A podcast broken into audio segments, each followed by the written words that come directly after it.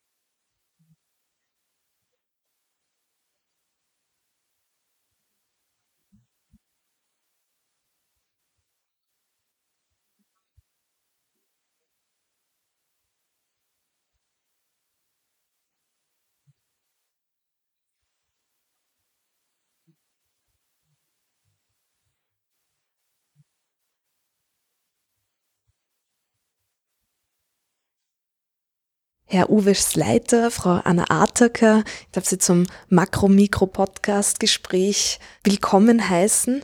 Und zwar anlässlich einer Konferenz, die an der ÖRW stattfinden wird zu Nachhaltigkeit und welche Chancen und Herausforderungen neue Medien hier bereithalten. Die wird im April an der ÖRW stattfinden und sehr interdisziplinär sein und darüber hinaus auch von einer Kunstausstellung begleitet werden, die Sie beide kuratieren. Wie kam es denn da dazu? Naja, die Idee kam vom Mitglied der Akademie der Wissenschaften, äh, Verena Winivater. Äh, sie ist eine sehr breit interessierte Person, die natürlich gewusst hat, dass da auch Personen an der Akademie sind, die sich künstlerisch äh, ambitioniert verhalten und da war dann ihre Idee, nachdem Kunst und Wissenschaft ja mehr und mehr zusammenrücken, wenn man das so international betrachtet, ja, die Kunst auch im Rahmen dieses äh, Symposiums zur Geltung zu bringen. Wenn ich das jetzt sagen darf, der Wahl oder die Idee, hier diesen Wahl äh, zu verwenden bei dieser Ausstellung war, glaube ich, die Schlüsselidee, um das Ganze auch auf ein Niveau zu heben, das sicherlich auch entsprechend medienwirksam ist, aber auch dem Thema dieses, äh, dieser Konferenz sehr nahe kommt. Sagen Sie noch ein bisschen was über den, den Wahl. Was hat sich mit dem Wahl auf sich? Der Wahl geht zurück auf eine Initiative von Peter Hill, der Lehrer ist an der bilingualen Gymnasium in der Draschestraße im 23. Bezirk. Und der Peter Hill, den ich zufällig auch so kenne, ist eigentlich Meeresbiologe von seiner Ausbildung her. Der kommt aus Kalifornien und hat aber dann äh, eine Österreicherin geheiratet und jetzt sitzt er in Österreich und hat kein Meer, aber er unterrichtet eben in dieser bilingualen Schule und zwar äh, Biologie und Kunst. Und der hat mit seinen Schülern zusammen einen fünf Meter langen Buckelwal gebaut, aus, also aus Plastikabfällen eigentlich, äh, um auf die Verschmutzung der Ozeane durch Plastikmüll hinzuweisen. Und dieser Wal, äh, der im Moment dort in der Schule hängt, im, Stiegenhaus, ähm, ist einmal schon verreist, nämlich zusätzlich nach dem Wal haben sie eine eine Konferenz, äh, die Clean Ocean Summit oder Kids Clean Ocean Summit äh, in, der, in der UNO City organisiert, wobei das auch die Schüler organisiert haben oder beziehungsweise es war auch eine Initiative von dem Peter Hill ähm, und da haben sie auch den Wahl ähm, in dieses äh, Austria Center von, von der UNO City, der ist dann schon dorthin gereist und hat dort auch eigentlich schon ganz gut als Fotomotiv äh, funktioniert. Und ähm, im Zusammenhang mit der Nachhaltigkeitskonferenz an der Akademie äh, hatten wir eben auch die Idee oder hatte ich auch die Idee, diesen Wahl an die Akademie zu bringen. Und äh, ich weiß eben nicht, im Moment ist es geplant, tatsächlich den Wahl im historischen Festsaal aufzuhängen, was verbunden ist mit der Hoffnung, dass das ein Bild ist, was eben diese Funktion erfüllt, dass man damit da in die Medien kommt, weil so ein PET-Flaschenwal, der in diesem ähm, Denk der vor den denkmalgeschützten historischen Fresken hängt, das wäre schon irgendwie ein ziemlicher Stilbruch und ziemlich ähm, besonders. Es ist vielleicht auch so, dass das, wenn es dann den Raum so verändert, dass es vielleicht auch die Konferenz in, ein, in eine andere Atmosphäre bringt, nicht? Nicht nur Medienaufmerksamkeit generiert, sondern auch die, die Konferenz verändert. Der Wal müsste relativ hoch hängen, damit er nicht in, dem, in der Beamer-Projektion drinnen ist, die, die sozusagen von ganz hinten nach ganz nach vorne geht. Andererseits haben wir auch daran gedacht, den Wal ein bisschen, also ein bisschen das Blau zu beleuchten, wodurch, glaube ich, tatsächlich sich dieser Effekt ergeben könnte, dass das ganze Volumen von diesem großen Saal wie ein Aquarium, wie ein Meeres, wie ein Unterwasserraum dann erscheint, ja. Das heißt, nicht nur quasi in einen Ausstellungsraum Bilder hängen, sondern tatsächlich mit dem Raum auch der, wo die Konferenz stattfindet, was, was zu machen. Sollen wir da vielleicht gleich weitersprechen, was sonst in der Ausstellung, die Sie beide kuratieren oder zusammenstellen, noch zu sehen sein wird? Naja, es sind dann äh, zwei Komponenten eben von Anna Attacker, ihre Sachen, die sie sicherlich hochkompetent beschreiben wird. Und äh, ich beschäftige mich äh, aus meinem ursprünglichen Fachgebiet der synthetischen Biologie mit der Umsetzung äh, dieses Fachwissens und des Potenzials in Kunst. Und ähm, die synthetische Biologie ist ja sehr stark gekoppelt auch an die Frage der Evolution. Also wie wird es weitergehen? Wir haben ja erstaunliche Kenntnisse, äh, wie die Evolution bisher verlaufen ist, aufgrund der Fossilienfunde aber auch äh, aufgrund der molekularbiologischen Daten. Das zeigt uns in diesen dreieinhalb Milliarden Jahren, die wir annehmen, dass biologische Evolution stattgefunden hat, wie weit es gegangen ist. Und da haben wir auch dann bestimmte Vorstellungen, wie die Selektion und die Mutation und, und diese verschiedenen Mechanismen und Regeln hier gewirkt haben. All das Wissen erlaubt uns aber nicht einmal ansatzweise zu extrapolieren. Wie geht es weiter? Also, und äh, das ist für mich die faszinierendste Frage. Äh, wir können mit all diesem Wissen über die Evolution und den Gesetzen nicht sagen, wie ist selbst der nächste Schritt.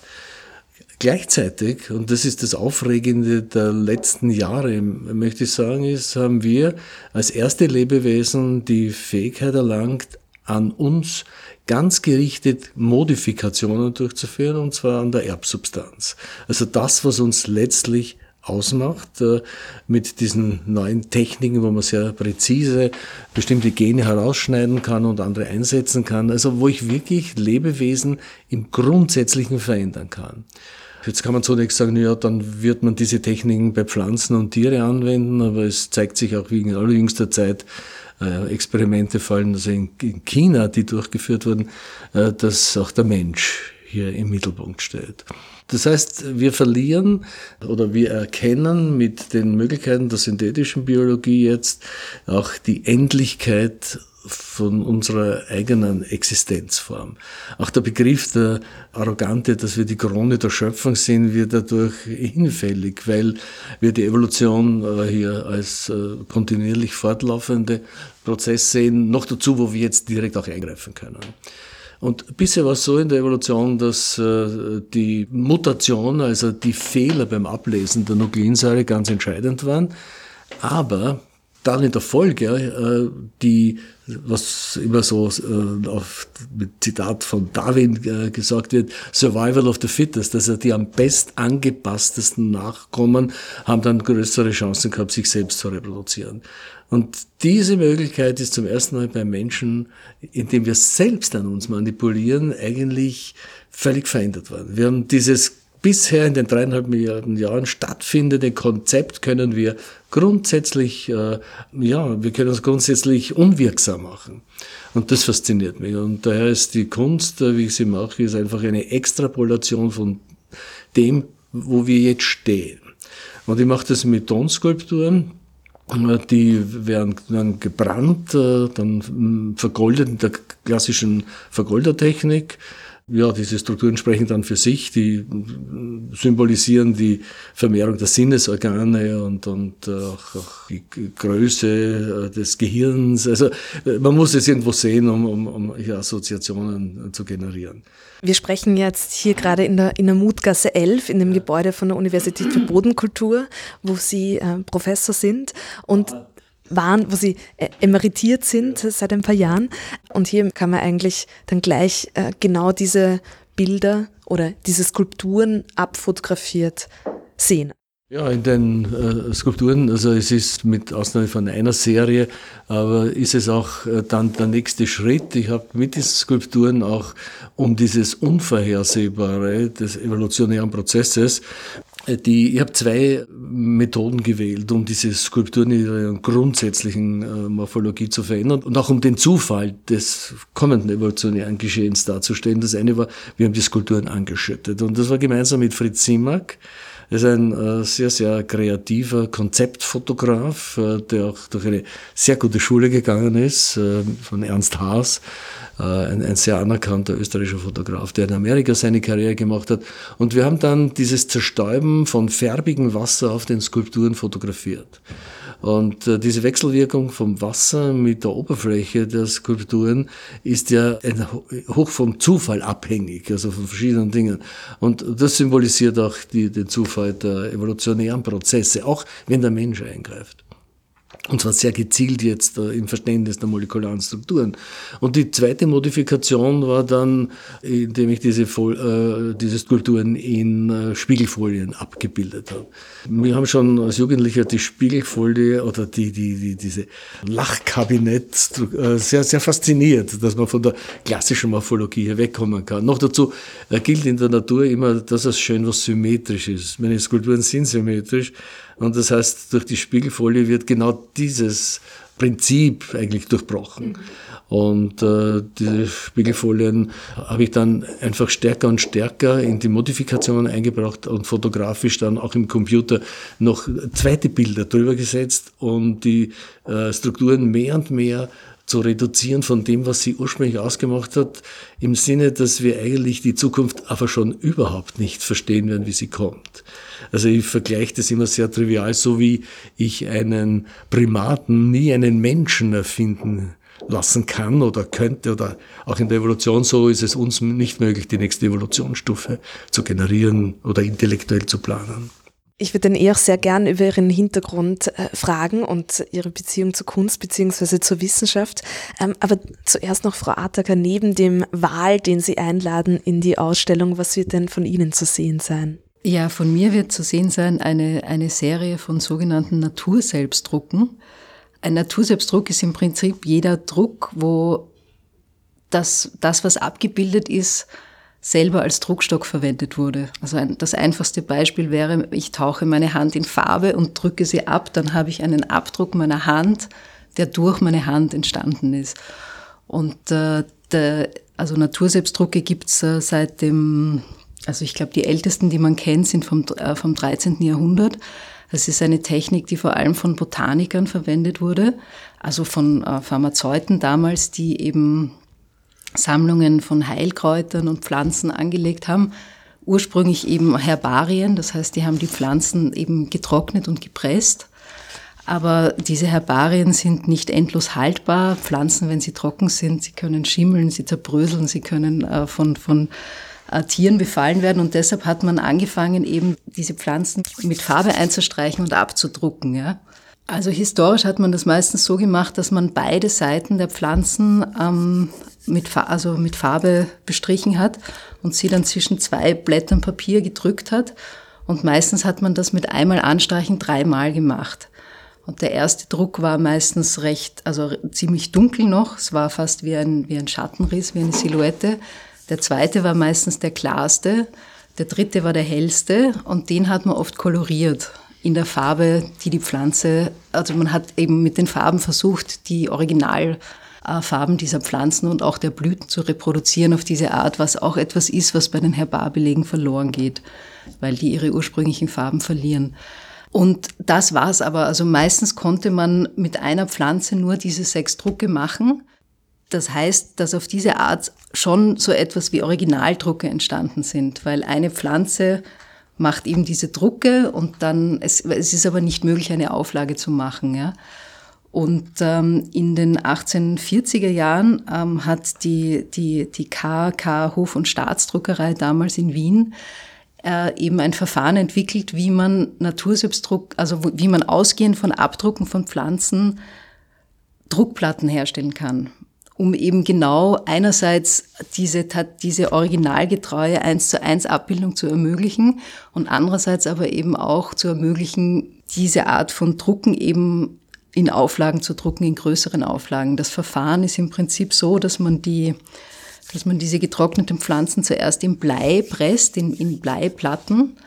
Dann hat man wie so ein, ein Negativ von der Pflanze und von, von diesem Negativ macht man dann ähm, galvanoplastisch zuerst ein Positiv äh, in Kupfer und dann von diesem, von dieser Kupfermatrize, die so entsteht, wiederum einen, ein Negativ das dann als Kupfertiefdruckplatte verwendet werden kann. Und so eine Kupfertiefdruckplatte hält natürlich auch nicht ewig, aber mit dieser ersten Matrize, mit, dem, mit der ersten galvanischen Abformung des Bleis, hat man eben wie eine Matrize, von der man im Prinzip endlos viele Druckplatten dann wiederum herstellen kann. Und auf diese Art war es eben möglich, äh, diese Naturselbstdrucke in höheren Auflagen zu produzieren das Interessante ist eben, dass es in den 1840er Jahren auch die Fotografie entwickelt wurde und das sozusagen eine Zeit war, also wo, wo, wo es mehrere Versuche gab. Die Fotografie ist ja interessanterweise auch gleich zweimal erfunden worden, nämlich einmal von Daguerre in Frankreich und einmal von äh, William Henry Fox Talbot in England. Und dazwischen gab es noch viele andere Pioniere, die mit fotografischen Verfahren experimentiert haben. Unter anderem ist dieser Naturselbstdruck ein ähnliches Verfahren, weil es auch ein Verfahren ist, wo das Bild ja nicht sozusagen äh, die Pflanzen werden ja nicht gezeichnet, sondern die Pflanze, die auf dem Bild ist, erzeugt ihr eigenes Abbild. Ja, es ist sozusagen ohne die Hand des Menschen. Und meine Serie von Naturselbstdrucken, für die habe ich eben diese Technik wieder aufgegriffen. Also was mich auch interessiert hat, ist eben diese Naturselbstdrucke, die da eben in Wien entstanden sind ähm, haben mich auch erinnert eben an die ersten fotografischen Experimente äh, von dem William Henry Fox Talbot, der zwar wohl an die Kamera Obscura gedacht hat bei seinen ersten Versuchen, allerdings hatte er um, also um sein Verfahren, wie man den Einfall von Licht auf Papier fixiert, um das zu testen, hat er nicht mit Lochbildkameras gearbeitet, sondern er hat eigentlich Fotogramme gemacht. Das heißt, er hat diese, er hat diese Papiere, die er fotosensibel gemacht hat, auf diese Papiere hat er Pflanzen draufgelegt, die hat er mit Glasplatten draufgepresst, dann hat er sie belichtet und dann hat er sie äh, entwickelt, wie wir heute sagen würden. Also er hat sozusagen dieses, diesen, dieses, diesen Prozess des Eindunkelns von dem lichtsensiblen Papier wieder gestoppt und auf diese Art hat er eben negative Schattenrisse von den Pflanzen äh, bekommen. Und das hat mich deshalb erinnert an die Naturselbstdrucke, weil es einerseits, also einerseits natürlich wegen, dem, wegen den Motiven, weil es äh, da wie dort äh, Pflanzen sind, äh, die, die zu sehen sind. Und andererseits aber auch wegen dem produktionstechnischen Hintergrund, weil es in, in beiden Fällen eine tatsächliche physische Berührung ist, die das Bild erzeugt. Ja. Und das hat mich eben interessiert.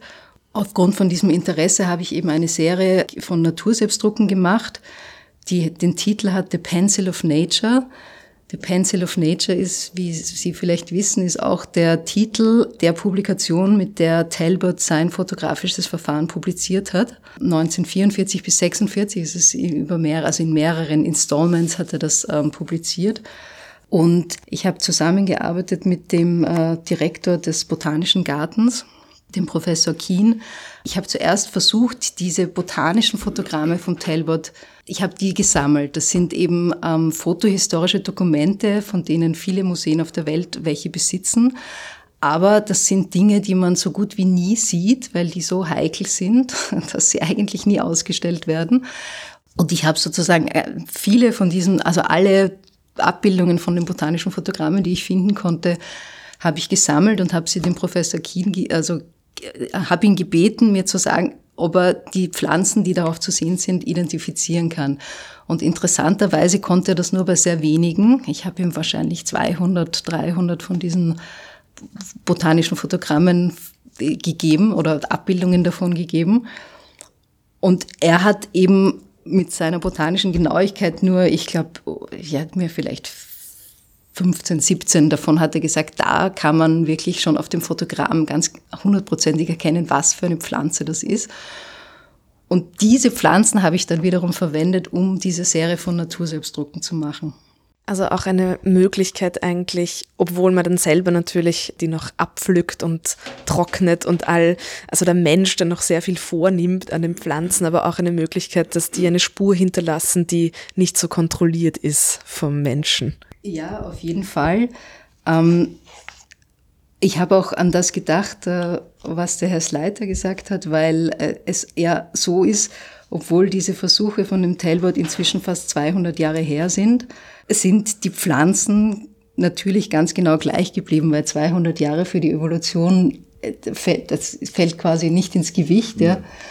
ja. Äh, und äh, insofern, man sieht das auch an den Druck. Also das fand ich aber auch interessant an der Serie, die ich da hergestellt habe, dass wenn Leute das anschauen, sie meistens nicht genau wissen, was es ist, was sie sehen. Erstens, weil sie mit dieser Technik des Naturselbstdrucks nicht vertraut sind was auch bedeutet, dass sie das zeitlich nicht einordnen können. Also sie, es ist oft den Leuten, wenn sie das zum ersten Mal sehen, unklar, ob dieses Blatt, was da sie jetzt in Händen halten oder was vor ihnen ist, ob das, ob, ob das zum Beispiel aus dem 19. Jahrhundert ist oder doch vom letzten Jahr. Ja, und das finde ich ist auch ein interessanter Effekt, der auch wiederum eigentlich mit dem Hintergrund, äh, aus dem heraus ich mich überhaupt beschäftigt habe, äh, mit diesen, mit der Technik des Naturselbstdrucks etwas zu tun hat. Mein Interesse für den Naturselbstdruck ist nicht unbedingt nostalgisch. Also es interessiert mich nicht unbedingt jetzt eine vergessene Technik aus dem 19. Jahrhundert wiederzubeleben, sondern was mich daran interessiert, ist eigentlich, dass wir im digitalen Zeitalter, eben im Zeitalter der neuen Medien leben und dass es zum Beispiel bei der digitalen Kunst eine Frage ist, ob es so etwas wie Original und Kopie noch gibt. Das ist aber eigentlich eine Frage, die sich schon mit der Fotografie natürlich stellt. Und das ist aber auch eine Frage, die sich beim Naturselbstdruck schon stellt. Ja. Es ist vielleicht ein frühes Beispiel dafür, dass hier Bilder entstehen, wo man eigentlich nicht mehr von Originalen und Kopien sprechen kann. Ja. Und insofern, äh, für mich ist diese Auseinandersetzung mit dem Naturselbstdruck eine Art Auseinandersetzung auch mit dem digitalen Zeitalter, wenn man so will weil ich versuche, an die Wurzeln dessen zurückzugehen, wo zum ersten Mal es eine Ununterscheidbarkeit von Original und Kopie gibt, wo diese, wo diese Frage zum ersten Mal irgendwie relevant wird, ja. Was ja auch wiederum zu diesem sehr großen Überthema der Konferenz äh, sehr gut passt, ja. Der erste Naturselbstdruck müsste eigentlich sein, wo die Höhlen Menschen, die Maler, ihre Hand auf die Wand gelegt haben und mit Ocker drüber gesprüht haben. Genau. Das ist, das ist, ein, das ist ein sehr frühes Beispiel natürlich für, für sozusagen Natursubdrucke, obwohl das ja eigentlich ja. negative Handabdrücke ja, sind. Ja. Was da abgedrückt ist, ja nicht die Hand, sondern was mit Farbe bedeckt ist, ist alles andere als die Hand, weshalb die Hand äh, zum Vorschein kommt. Das ist aber ein sehr interessantes Phänomen, äh, das du da erwähnst, weil es gibt diese negativen Handabdrücke tatsächlich überall auf der Welt. Also von, es gibt das in Indonesien, in Lateinamerika, in Europa, in äh, in Afrika gibt es solche negativen Handabdrücke, was sehr interessant ist, ne, dass das so etwas Universelles ist. Ich finde das auch deshalb interessant, weil du das, dass du diese negativen Handabdrücke erwähnst, weil das tatsächlich ähm, für dieses Forschungsprojekt im Rahmen von dem diese Serie von Naturselbstdrucken äh, entstanden ist, für mich eine Art von Ausgangspunkt war. Genau, das wäre eigentlich auch meine Frage nach dem Hintergrund. Frau Arzter, Sie sind Künstlerin, aber wie Sie jetzt auch schon gesagt haben, Forschungsprojekte und auch diese Auseinandersetzung mit Wissenschaftsgeschichte und, und Wissenschaft, Sie, treib, Sie treiben sich ja auch äh, quasi in der Forschung. Ja, wobei ich bin bin, also ich bin eine Vertreterin der künstlerischen Forschung. Ich bin nicht Künstlerin, die auch forscht, sondern ich äh, bearbeite meinen Forschungsfragen mit den Mitteln der Kunst. Und mein Hintergrund ist eben, ich habe ursprünglich Philosophie und Politikwissenschaften studiert. Das heißt, ich komme eigentlich von den Geisteswissenschaften was eigentlich im Zentrum meines Forschungsprojekts steht, ist die, die Geschichtsphilosophie von Walter Benjamin, einem Philosophen und äh, Kulturwissenschaftler Ende 19. bis Anfang 20. Jahrhundert. Im Zentrum von seiner Philosophie der Geschichte steht das sogenannte dialektische Bild. Und äh, da kann man sich fragen, was soll das sein, ein dialektisches Bild? Äh, es ist tatsächlich eine sehr interessante Frage, die man so ohne weiteres nicht beantworten kann. Eine äh, Definition, die sich bei Benjamin selber findet, äh, im sogenannten Passagenwerk, ähm, da schreibt er, dass, dass das dialektische Bild dort auftritt, wo das Gewesene mit dem Jetzt blitzartig zu einer Konstellation zusammentritt. das ist natürlich alles andere als eine Definition, die man verstehen könnte. Was soll eine Konstellation des Gewesenen mit dem Jetzt sein? Ja, es ist eigentlich noch rätselhafter als davor. Wenn man das zusammendenkt mit den negativen Handabdrücken, von denen wir schon geredet haben, dann kann man sich ungefähr vorstellen, worum es da gehen könnte. Es sind eben Abdrücke, die man ungefähr auf 40.000 Jahre schätzt und die trotzdem, ähnlich wie die Fotografie, auf den Moment verweisen, in dem sie entstanden sind, ja, und deshalb für eine bestimmte Gegenwart äh, stehen. Den, den Moment der Berührung anzeigen, in dem diese Abdrücke entstanden sind.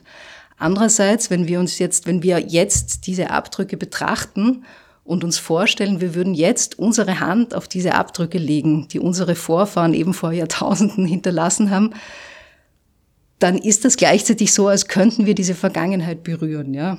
Also das heißt, der Abdruck ist einerseits sowas wie die Abwesenheit einer Berührung, nämlich der Berührung, die diesen Abdruck hinterlassen hat, aber er ermöglicht auf der anderen Seite auch eine Berührung dieser Abwesenheit.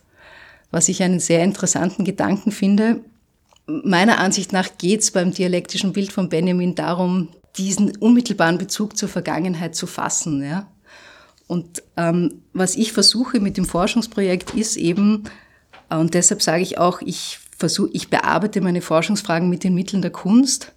Ich äh, versuche eben Serien herzustellen, Arbeiten herzustellen, wie zum Beispiel diese Serie von Naturselbstdrucken, die geeignet sind, das, was das dialektische Bild ist, irgendwie zu fassen zu kriegen. Ja? Nicht unbedingt zu beschreiben oder auch nicht unbedingt selber dialektische Bilder zu machen, sondern Dinge zu produzieren, die mit dem zu tun haben, was Benjamin mit diesem etwas rätselhaften Begriff des dialektischen Bilds versucht hat auch zu fassen. Insofern geht es eben auch darum, so etwas wie abstrakte Begriffe in der Philosophie unmittelbar anschaulich und haptisch zu machen, weil es in der Kunst immer darum geht, dass man etwas ausstellt, dass man etwas produziert, dass man Medien verwendet, dass man etwas herstellt, was im Raum steht, was man angreifen könnte, was man im Museum oft nicht darf, aber theoretisch kann man es angreifen und das ist da und das ist im Raum und es hat eine bestimmte Art, wie es hergestellt wurde und trotzdem versucht das eben eigentlich so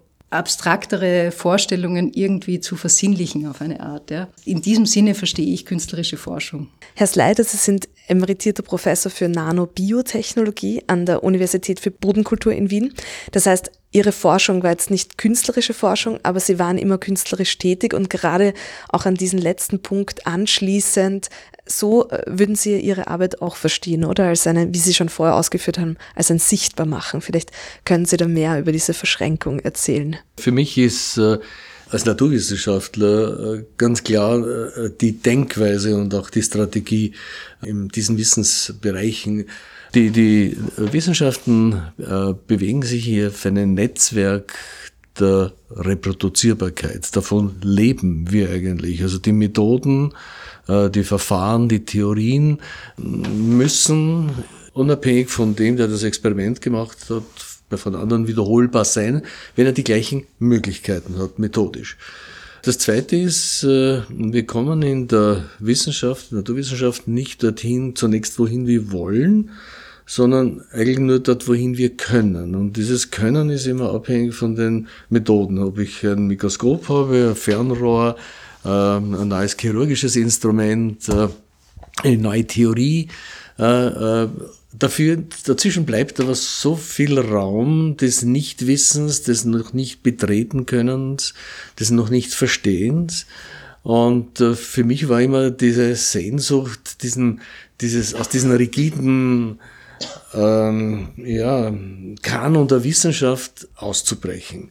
Äh, ich habe eigentlich sehr früh äh, meine künstlerischen Interessen und auch Begabungen äh, gezeigt. Es hat sich aber dann aus verschiedenen Gründen doch äh, die, die Naturwissenschaft äh, durchgesetzt. Äh, das andere ist so, es ist mitgelaufen, aber es hat nie diese Kraft bekommen, weil die, der andere Bereich mich also komplett energetisch benötigt hat, um es so trivial auszudrücken.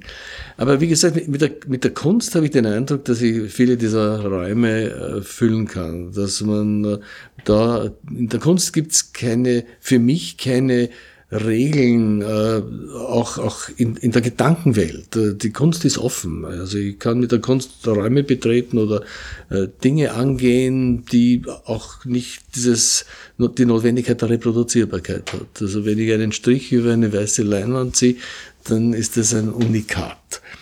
Und, und aus dem heraus gesehen war das so irgendwo äh, der, der Zwillingsbruder in mir, der äh, jetzt äh, im fortgeschrittenen Alter sich voll ausleben kann.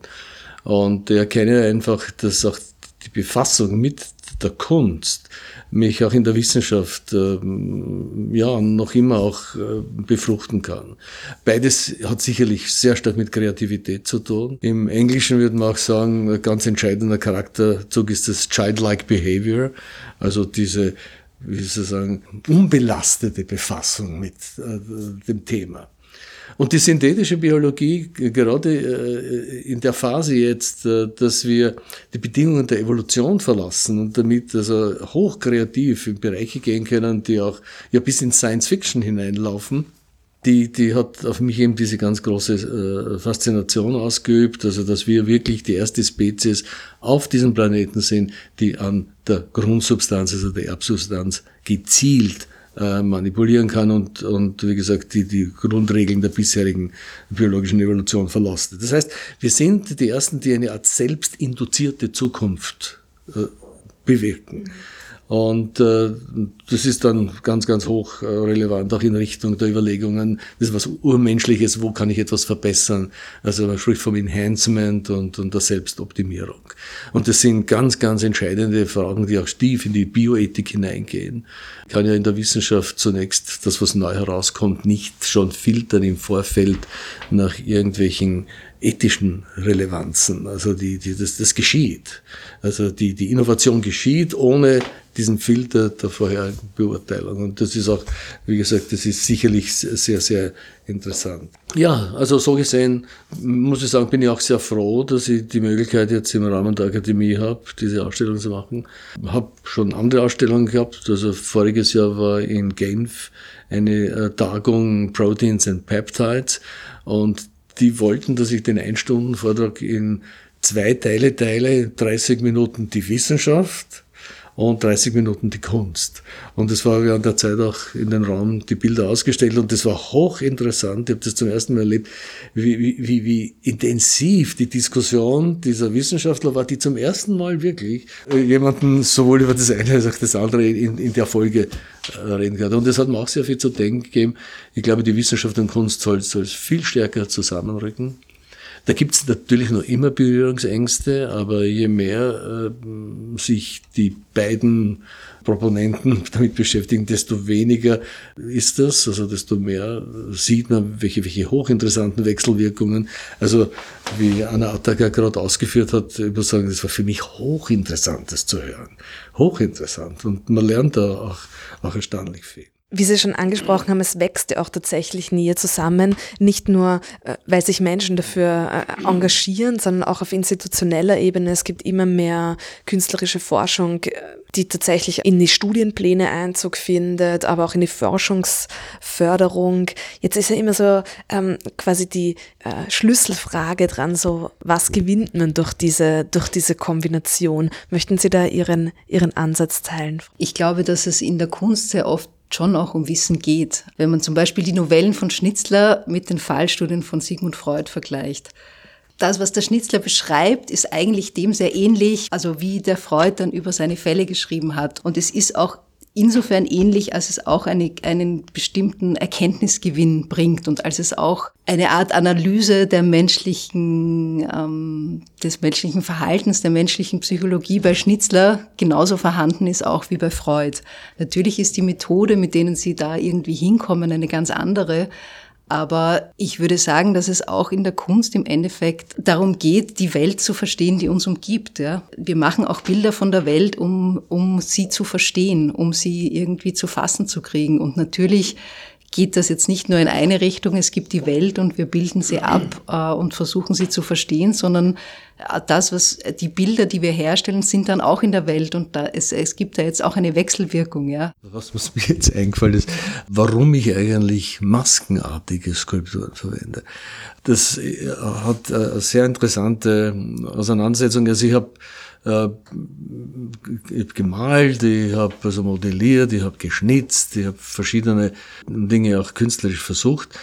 Aber die von ganz früher Jugend an haben mich Masken fasziniert. Und äh, ich habe dann später erst erkannt, äh, dass die Maske ja mm, eine unglaublich weit verbreitete Form der künstlerischen Ausdrucksweise ist. Also in allen Kulturen findet man sie fast. Und ähm, die Maske ist insofern äh, interessant, weil sie auch eine hochsuggestive Wirkung hat. Also wenn man Masken betrachtet, schaut man in eine Ebene, die man sonst in der natürlichen Welt vielleicht nicht sieht. Was mich auch äh, fasziniert hat, ist zum Beispiel dann in diese nordwestamerikanischen Masken, wo während der Tänze eine Maske geöffnet wird und dann kommt die nächste heraus und äh, im Zuge dieser Trance-Vorgänge wird dann noch eine geöffnet.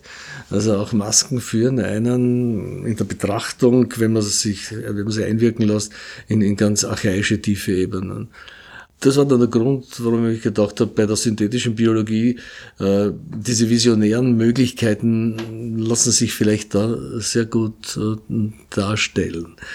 Ähm, da fällt mir der, Karl Krause, der gesagt hat, äh, der Kunst geht es ja nicht darum, verstanden zu werden, sondern sie entsteht aus sich selbst. Und das ist so irgendwas. Und das Zweite ist, dass auch die Produkte, wenn ich sie mache, äh, keinen Anspruch haben, dass sie gefällt. Äh, ich gehe nur davon aus, ich hoffe, dass sie emotionalisiert in der einen oder anderen Form. Und es war sehr interessant, wie diese Bilder hier aufgehängt worden sind. Das war das mutige Rektorat, das sie entschlossen hat, weil sie also mitbekommen haben, dass da Professor ist, der also in der Kunst aktiv ist. Ähm, es hat manche Kollegen waren begeistert und andere haben gesagt, also in diesen, dieses Gebäude möchte ich nicht mehr gehen. Und ähm, äh, für mich war das also beide gleich wertvoll. Ja, also es war wirklich interessant, wenn ich gedacht, du löst irgendwo Reflexe aus, du kommst an mit dem, was du ausdrückst. Äh, ich meine, wir wissen in der Psychologie, dass der Rorschach-Test keine Relevanz mehr hat. Also, aber vielleicht ist das Betrachten von einer Skulptur und solchen Bildern, auch wenn sie beschüttet sind oder deformiert sind, so eine bestimmte Form der Selbstreflexion. Ja. Wie die Reaktion der Kongressteilnehmer sein wird, man müsste fast eine Befragung so machen. Äh, was, spricht sie das an? Äh, was sagen Sie dazu? Äh, finden Sie das gut, dass das sowas zustande kommt? Das äh, wird, also das würde sehr interessant sein. Ja. Und ich habe das Gefühl, mit dem Wahal, das war wohl die genialste Idee, weil es vielleicht das direkteste Bindeglied ist zu der Themenstellung an sich. Ja dieses Sustainable Development Goals, wenn man die runtergeht, ja, da ist ja so ziemlich alles drinnen, was den Menschen betrifft. Also, meine, da könnte ja auch die synthetische Biologie und, und äh, unterbringen, die ja ganz, ganz stark befasst ist in der Zukunft, neue Lebensmittel, äh, Umweltentgiftung, äh, neue Produktionsstämme. Also das, aber, aber der Wahl, der mag vielleicht ein, ein, ein ganz anderes Signal geben. Ja, also vielleicht steigen erst manche in, in emotional in diese ganzen gezeigten Dinge ein, indem sie zunächst den Wahl sehen. In der unkonventionellen Zugangsweise. Ja, also ich hoffe, dass dieser Wahl auf seinen Schwerpunkt aufgehängt in der Mitte vom Festsaal leicht in der Thermik rotierend seinen Platz finden wird. Ich glaube auch, dass sich der Wahl zum Social Media Darling entwickeln könnte. Das, das wäre zumindest die Hoffnung. Und das ist auch, daran sieht man auch, dass es auch was ist ähnlich, was du schon gesagt hast, dass die Kunst natürlich viele Funktionen hat und der Wahl soll eben uns eine andere Aufmerksamkeit bringen. Bei unseren Arbeiten geht's mehr um eine inhaltliche Reflexion äh, oder was wir auch vorhaben, ist, dass man wirklich Führungen macht, dass mhm. wir beide Führungen machen.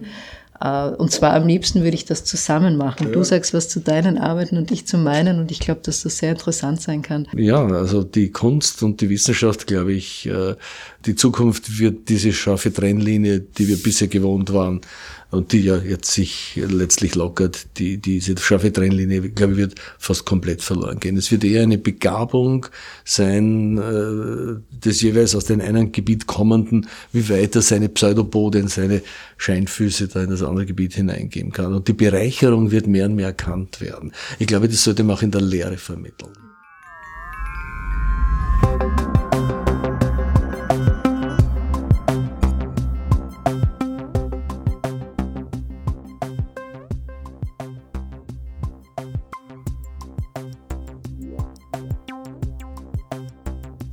Sie kuratieren die Ausstellung, die an der ÖRW zu den UN-Nachhaltigkeitszielen stattfinden wird, und zwar am 4. und 5. April an der Akademie der Wissenschaften in Wien. Makromikro wird von dieser Konferenz berichten. Julia Grillmeier sagt bis dahin vielen Dank fürs Zuhören und auf Wiederhören.